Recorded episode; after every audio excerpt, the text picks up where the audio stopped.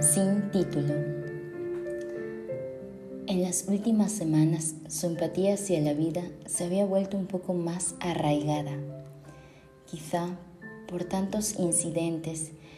escuchados existentes alrededor del mundo, quizá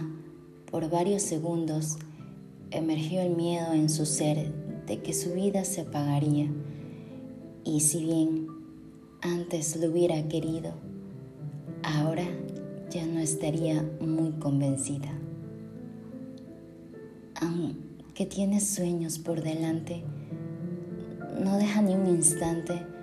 la ilusión de poder volver al pasado. Aunque algún paso haya avanzado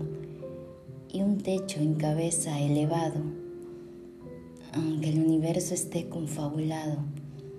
y la existencia le sonría, qué mejor alegría que tenerlos a ellos a su lado.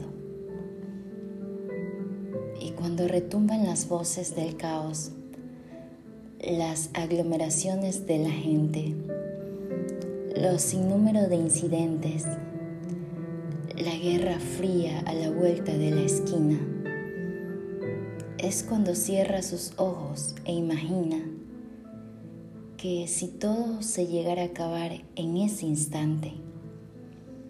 aquel Dios brillante en el que ella confía,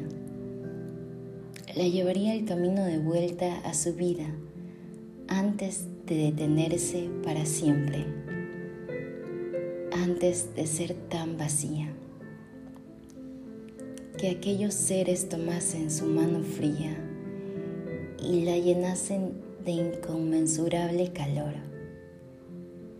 que ese instante en el que ella desapareciera, aquel fuera su último pensamiento y sonriera, pues sería la forma más linda de tener que terminar la historia.